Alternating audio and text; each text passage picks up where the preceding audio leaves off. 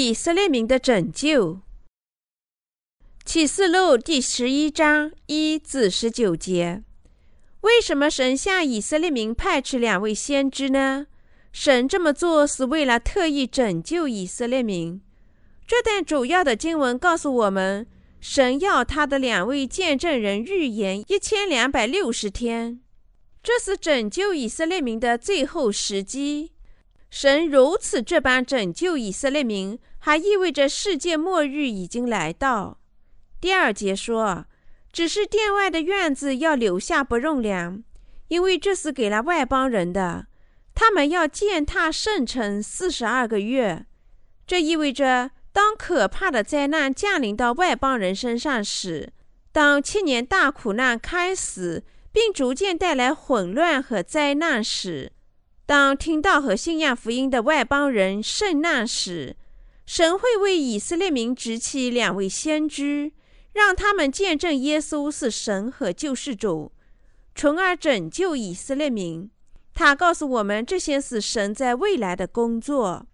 我们必须将这道传教给那些受撒旦欺骗的人，声称他们教派领袖就是末日那两棵橄榄树的人，或者他们宗派创始人。就是为末日预言的以利亚的人。无论什么时候，每当世上的教会谈论起启示录时，他们对这两棵橄榄树讨论的最多。在我的信仰生活中，遇到所有受异教宗派欺骗的人中，人人都说他们的教派领导就是这里所说的两棵橄榄树之一。我认识的每一位异教徒最终都会这么说，但是。启示录里这两棵橄榄树和两座灯台，并非像异教徒所说的那样。事实上，这两棵橄榄树指神将从以色列民中执起的两位先知。第十一节详细的告诉我们，神将如何拯救以色列民。和罗马书一样，启示录每一章都有一个专门的主题。只有知道这个主题，我们才能理解本章的内容。有些人读到外邦人会践踏圣城四十二个月时，他们在不理解这个主题的情况下，认为外邦人的时代已经结束了，以色列民拯救的时代将要开始，所以认为从那时起，只有以色列民才能得救。但这并不是事实。第七章告诉我们，外邦人中有不计其数的人在大苦难中得救，也就是说，外邦人和以色列民都将在大苦难中得救，而并不是只有以色列民而得救。所以，第十一章告诉我们，神将如此指起两位先知，在未来拯救以色列民，但这并不意味着外邦人不能得救。有些人会问。不是说十四万四千以色列民已经得救，因为第七章告诉我们，这是以色列民被神高的原因。受印记和得救是不一样的，不通过耶稣基督，没有人能得救。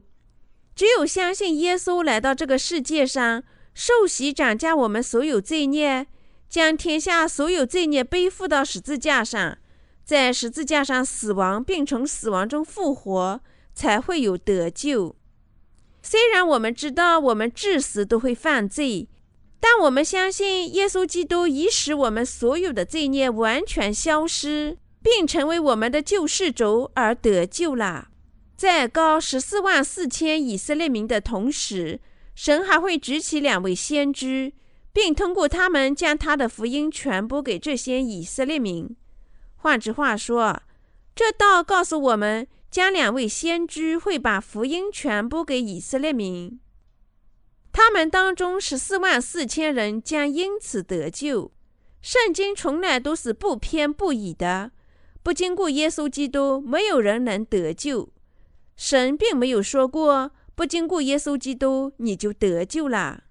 两位先知记在经文里提到的两棵橄榄树，在一个叫做各个地的地方被杀害。他们的尸体暴露在荒野里，没有被安葬。那些既不相信也不接纳耶稣的人，对他们的死亡幸灾乐祸，并且相互送礼以示庆贺。但第十一节和第十二节告诉我们，过了这三天半，有生气从神那里进入他们里面，他们就站起来，看见他们的人甚是害怕。两位先知就听见有大声音从天上来，对他们说：“上到这里来。”他们就驾着云上了天，他们的仇敌也看见了。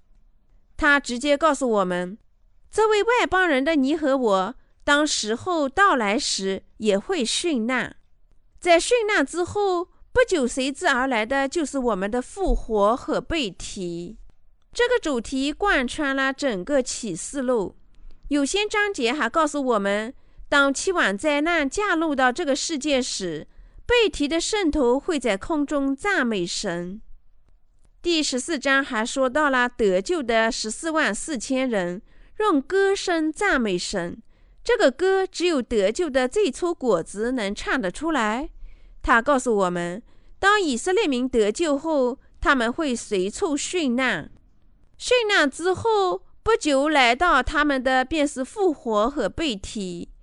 同样的道理也适用外邦人。在末日里，你和我将经历七次吹号灾难的诸多困苦，但神会保护我们免受这些灾难。当七年大苦难过去，最初三年半到达顶峰时，对圣徒的迫害也会到达顶峰。但是，这种极端的迫害只能维持很短暂的时间。许多圣徒和神的仆人就会立即殉难。他们殉难之后不久就出现被提。为什么呢？因为启示录反复说，当千万灾难倾倒到地球上时。圣徒已经在天上赞美神了，这道就是说的那么神奇。启示录第十章第七节说：“但在第七位天使吹号发生的时候，神的奥秘就成全了，正如神所传给他仆人众先知的佳音。这就是指背题，即神隐含的奥秘。”使徒保罗在帖撒罗尼亚前书。第四章十六节中告诉我们，因为主必亲自从天降临，就有呼叫的声音和天使长的声音，又有神的号吹响。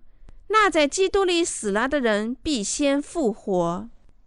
主将从天上降落，并不意味着他会立即来到地球上，他会从天堂里降落到空中。在第一次复活入睡的人和转变重生者时，立即发生了圣徒的被体。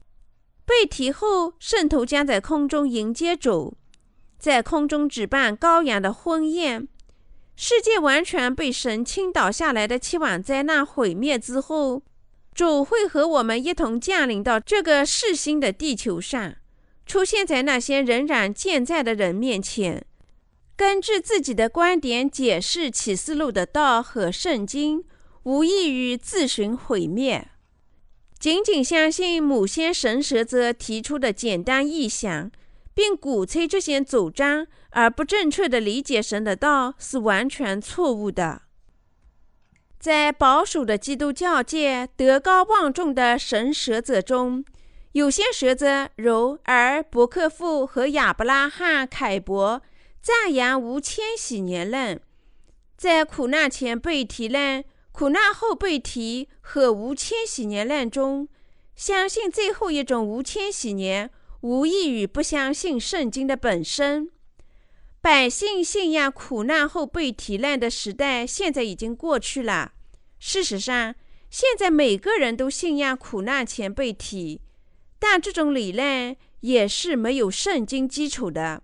然而，当说起苦难前被提，百姓仍然很喜欢这种理论。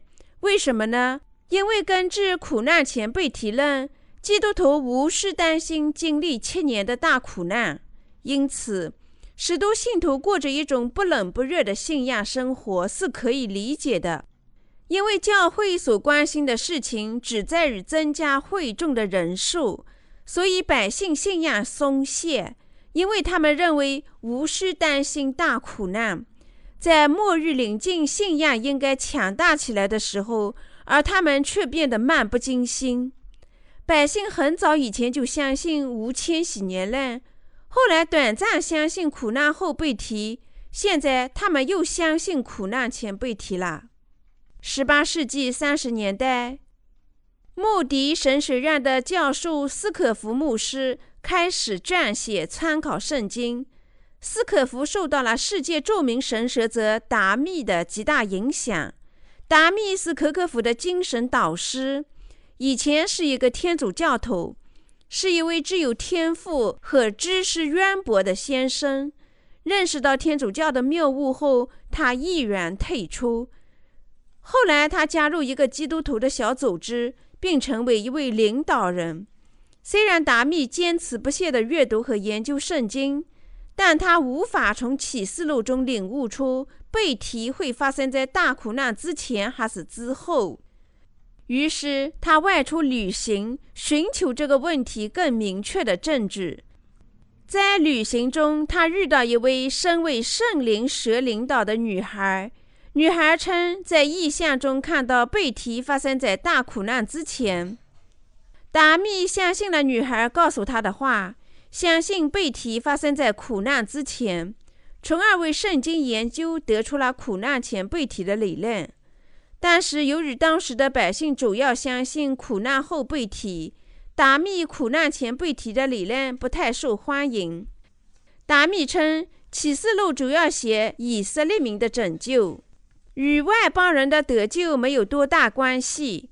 他解释：“再说预言，第十章十一节。”并非只传播水和圣灵的福音，而是宣布天国来临的天国福音。斯可夫接纳了达密这种并不完善的意向，并将苦难前被提的理论掺合到他的参考圣经中，创立了自己对七个时代的假设。斯可夫这种主张满足了当时百姓的需求，符合其历史背景。在全世界的宗教信仰中引起了极大的反响，受到了广泛的认同。但是，神在圣经里是怎么说的呢？在圣书里，我们看到耶稣在神的宝座前接过并打开书卷，神已用七个印将历史分成七个时代。第一个时代是白马时代，这是拯救的时代。在这个时代里，神在创造宇宙和人类的那一刻起，就决定拯救我们，而且他确实因此而拯救了我们。正如第六章第二节告诉我们：“我就观看有一匹白马，骑在马上的拿着弓，并有冠冕赐给他，他便出来胜了，又要胜，足以得胜，并且还即使得胜，即使在创世之前。”福音就已经存在，拯救就已经开始了。第二个时代是红马时代，即撒旦的时代，这是魔鬼的时代。他会从人类那里揪取和平，使他们相互之间从事战争，相互仇恨，参与宗教冲突。第三个时代是黑马时代，是精神和身体上饥荒的时代。第四个时代是灰马时代，即殉难的时代。第五个时代是被提的时代。神已经将圣徒的被提安排成他的一个时代。第六个时代是期望灾难的时代，毁灭这个世界。接下来是千禧年王国和新天新地的时代。神就这样将世界分成了这七个时代。这七个时代记录在书卷里。书卷用七个印封住。斯可夫按照自己的观点，将时间分成七个时代。相比较启示录的第六章，通过神手中七个印的书卷预演的七个时代，是神亲自确定的。然而，那些鼓吹人为苦难前被提理论的人，还有许多信仰这理论的人，认为没有必要那么虔诚的信主。他们在内心已经考虑过。既然我们将在大苦难前被提，当千年大苦难来临时，我们已经在神那里了，因此我们无需担心。假如神的道告诉过我们在苦难前被提，那么我们就确实无需准备信仰，一年上教会一两次就足够了。但是神并没有这样告诉我们，他们要传道一千两百六十天，他们要践踏圣城四十二个月。神的这些道告诉我们，在大苦难中，外邦人也能得救。神会执起两位先知和传播水和圣灵的福音。当苦难来临时，任何人不经历神设置的七年大苦难，最初三年半都不可能站立在神面前。神还告诉我们，这个时候许多人会在大苦难中成为圣教士。要正确的信仰耶稣，我们必须正确的了解圣经，相信完全正确的东西。如果百姓没有仔细阅读圣经的每一页，而只靠自己的臆想去传教和信仰，他们最终会变成异教徒。这个世界上为何有这么多的教派，也是因为众人根据自己对圣经的理解去信仰。以色列民将被得救，告诉我们，神的计划会根据他应许的道而实现。这也是告诉我们，神绝不会背弃他晓日我们的应许之道，而会完全实现这些应许。正因如此，我们才具有这么宏大的希望。以色列的两位先知将在死后的三天半时间里。被复活并升到天上，这就是被提。他给我们提供了一个样子，显示大苦难中的圣教士将是如何被提。他们是我们被提的先驱。圣经告诉我们，在第七次吹号之后，这个地球会成为基督的国，他会永远统治它。还有。那些信仰耶稣基督的人也将与他一同统治地球。神在提起圣头后，会完全毁灭地球。我们不知道毁灭是否百分之百，因为圣经里没有详细的记载。但神在启示录第十一章十八节中这样告诉我们：“外邦发怒，你的愤怒也临到了；审判死人的时候也到了。”你的仆人众先知和众圣徒，凡敬畏你名的人，连大带小得赏赐的时候也到了。你败坏那些败坏世界之人的时候也就到了。在大苦难过了三年半的高峰时，肯定会发生背体，不是刚刚到达三年半，而是略过先。七年期的终点就是大苦难的高峰。这个时候，以色列民的圣徒将殉难，之后不久将发生背提。当背提发生时，我们都将在空中参与羔羊的婚宴，正如马太福音第二十五章告诉我们的那样。当我们参加羔羊的婚宴时，神的期望灾难就会降临到这个地球上，在空中赞美主，看到这个地球上所发生的事情。我们会更加感谢神的恩典。我希望并祈求通过启示录的道，在末日到来时，你能识别时代，正确的信仰神的道，因信顾着勤勉的生活，为未来做好准备。为了在参加羔羊婚宴时能够赞美、荣耀和崇拜主，你必须准备好自己的信仰。我希望启示录的道在未来的日子里被证明，能极大的指引你。再次提醒你，必须勤勉和真诚的信仰水和圣灵的福音。